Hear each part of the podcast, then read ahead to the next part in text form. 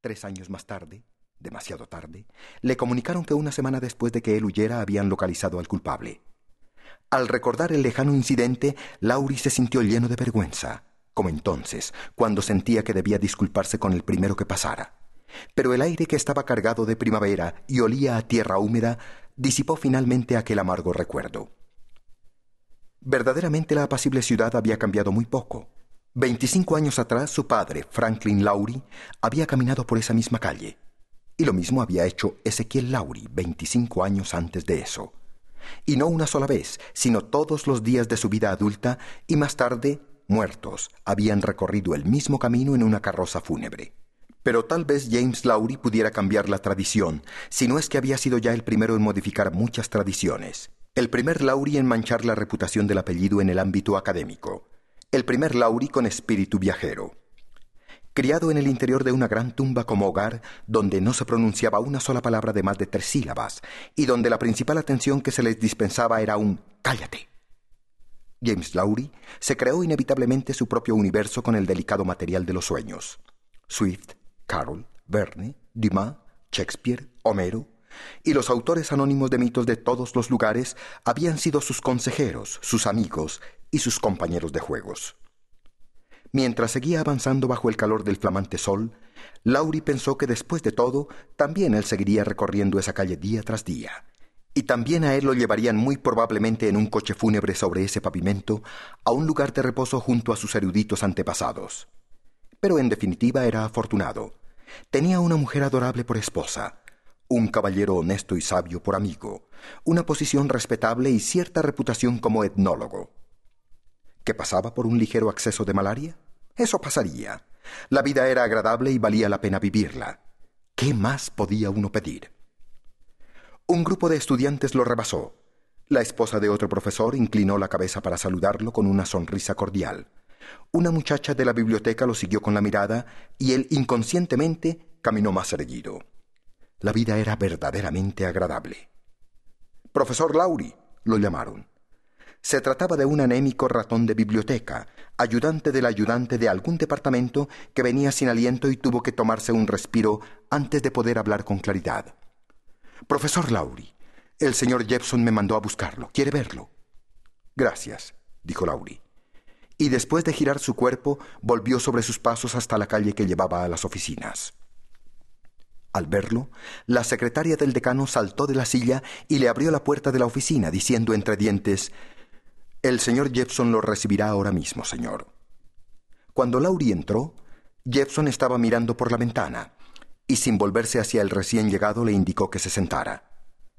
Laurie obedeció y se quedó observando al decano, que continuaba inmóvil, Finalmente, Jepson fue a un cajón y sacó un periódico que desplegó ante el visitante. Laurie se había olvidado por completo del asunto de su artículo, y al verlo se sobresaltó. Pero al instante recuperó la calma porque, en definitiva, el artículo no tenía nada de malo. Laurie, dijo Jepson tomando un sorbo de agua, a usted le hemos tolerado muchas cosas a pesar de ser necesario aquí, decidió vagar por un territorio perdido, involucrándose con lo profano y buscando afanosamente brujerías, igual que un perro buscaría un hueso que no recuerda dónde enterró. La Universidad de Atworthy le ha dado fondos, cuando no debería haber financiado sino edificios nuevos. Yo he conseguido por mi cuenta dinero más que suficiente para sufragar mis expediciones, se aventuró a decir Laurie.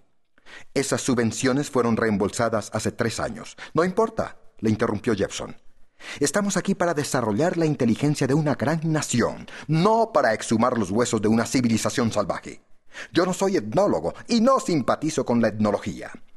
Comprendo que alguien pueda tener esa ocupación como hobby, pero sosteniendo como yo sostengo que el hombre es enteramente el producto de su entorno, no logro ver cómo el estudio de las costumbres paganas pueda arrojar alguna luz válida para comprender la humanidad.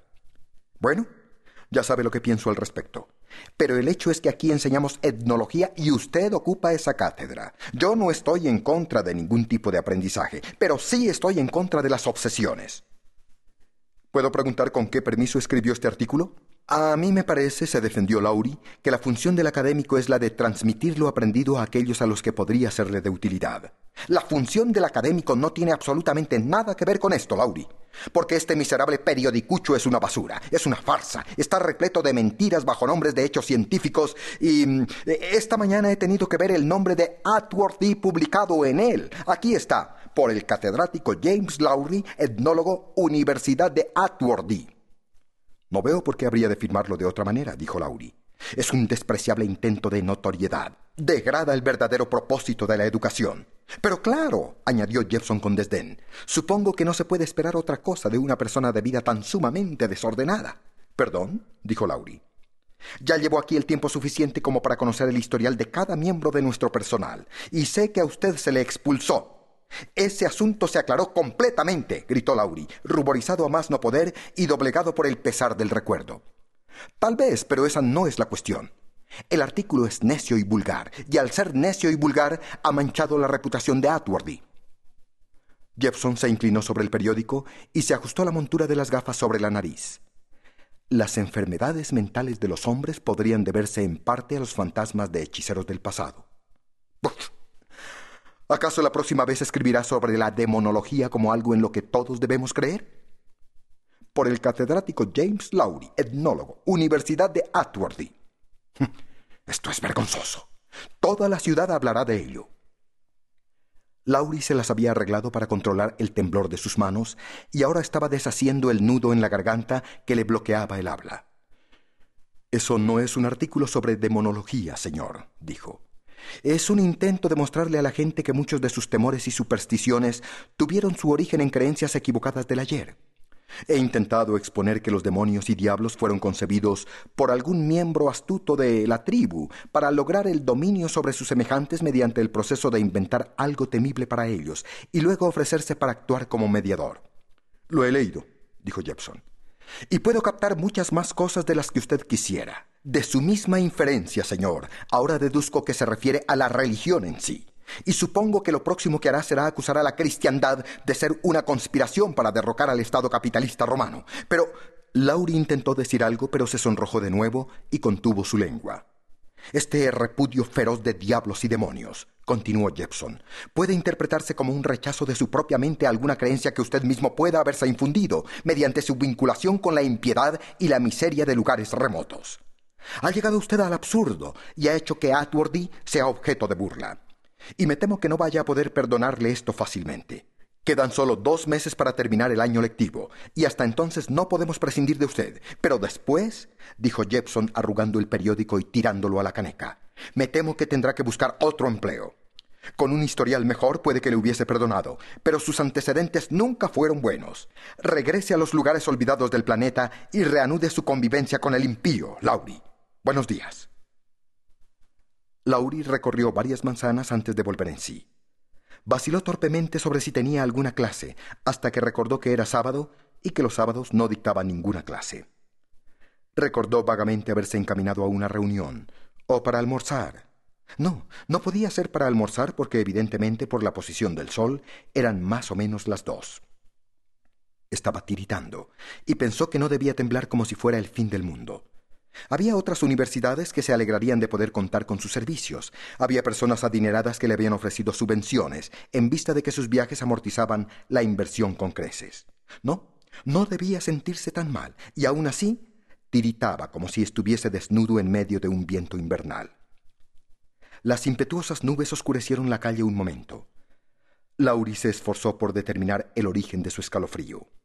Era Mari. Pobre Mari. Ella adoraba aquel mundo de reuniones de té y de coro. Había crecido en esa ciudad y todos sus recuerdos estaban ahí. Sus amigos agacharían la cabeza al verla. No. Mari no querría permanecer en el lugar donde todo el mundo especularía sobre el despido de su esposo, donde a nadie le quedarían motivos para invitarla a tomar el té. Y el gran edificio de la escuela. Ella amaba ese vetusto lugar. Pobre Mari. Pobre, linda y dulce Mari. Laurie siempre había buscado ganarse su admiración para compensar de alguna manera el ser mayor que ella. Y ahora había causado su desdicha. Pero ella lo seguiría y ni una sola vez le mencionaría que se sentía mal al respecto. Sí, él sabía que esa sería su reacción. A Laurie le pareció otra vez que tenía una cita en algún sitio, y de nuevo fue incapaz de recordar dónde. Ahora el viento era frío y las nubes que cubrían de sombras el pavimento eran aún más oscuras. Miró a su alrededor y se fijó en una...